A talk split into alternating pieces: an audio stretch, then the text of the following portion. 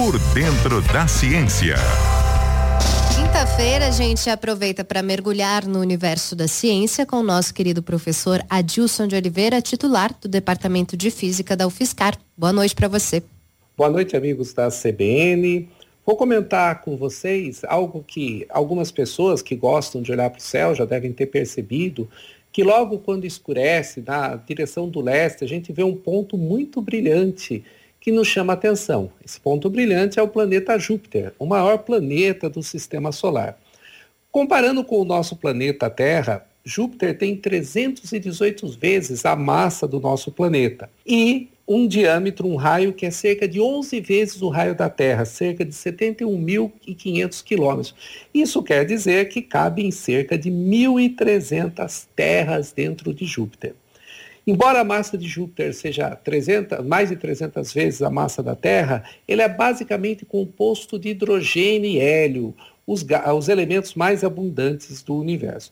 Alguns cientistas estimam que se Júpiter fosse um pouco maior, cinco ou seis vezes maior que o tamanho que ele tem hoje, ele poderia ter sido uma estrela, uma pequena estrela, uma talvez uma anã vermelha, e o nosso sistema solar teria não apenas uma, não uma estrela como o Sol, mas duas estrelas.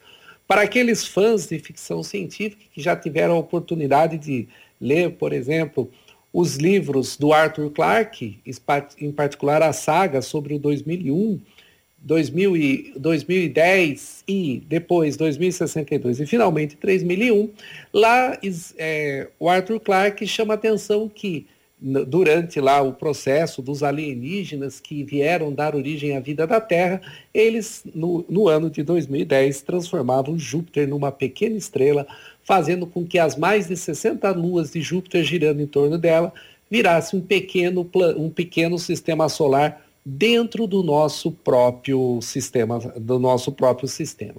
Bem, mas Júpiter ele é muito fascinante porque ele também tem um um, imagens espetaculares dele têm sido divulgadas ultimamente, em particular pelo famoso telescópio espacial James Webb, que no começo de agosto foram divulgadas imagens espetaculares de Júpiter, mostrando detalhes, principalmente do seu anel. Embora Júpiter também tenha anéis, ele é muito difícil de observar aqui da Terra. Ele não é observado diretamente da Terra.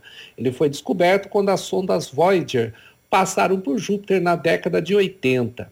E nessas imagens, como James Webb capta imagens no infravermelho, é muito, é, são muito mais claros esse, esse anel que circula Júpiter. E além disso, também ficam em muito detalhe as auroras boreais e austrais que tem em Júpiter, semelhantes à que tem na Terra, mas muito mais exuberantes, uma vez que Júpiter também tem um campo magnético muito mais intenso que o da Terra, fazendo então que produza esse efeito de uma maneira bastante marcante. Aliás, todo esse destaque que está tendo Júpiter é que no dia 26 de setembro ele esteve no ponto mais próximo da Terra eh, em relação à Terra. Isso fez então que ele parecesse maior para os nossos olhos e ele está exatamente voltado para o Sol, então deixando ele bastante brilhante e chamando bastante atenção no, para nós no céu.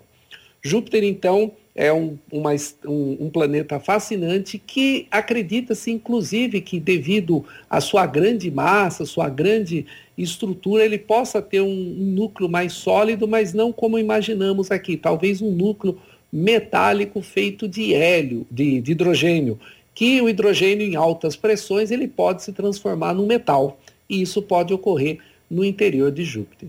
Enfim, esse, esse astro tão brilhante que chama tanto a atenção de nós, que inspirou muito a astronomia, em particular o Galileu descobriu as quatro, primeiras, as quatro maiores luas de Júpiter, Io, Europa, Calisto e Ganimedes, lá no ano de 1609, mostrando que não somente ao redor do Sol teria planetas, mas sim eles também poderiam girar em torno de outros planetas, os satélites, as luas galileanas.